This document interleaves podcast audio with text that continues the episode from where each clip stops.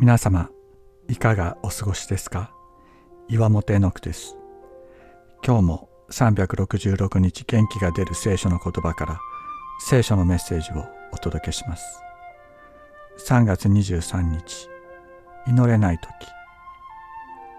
私たちは祈れなくなる時があります。感謝できない時があり喜べない時があります。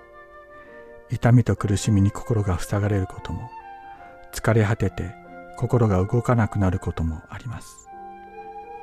私の信仰はどこへ行ってしまったのだろう。喜ぶことも祈ることも感謝することもできず信仰者として自分はダメだと思うことがあるかもしれません。しかしイエス様の私たちに対する思いは少し違うようです。祈れない私たちのためにイエス様の御霊が祈ってくださっている。祈れない心の奥底にある思いを知ってくださり深くうめき私たちの最善を願い続けてくださっている。祈れない私たちを生徒聖なる民と呼んでくださっている。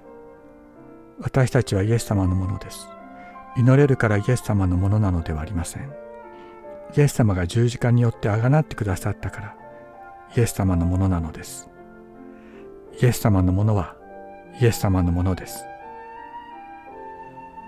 同じように御霊も弱い私たちを助けてくださいます。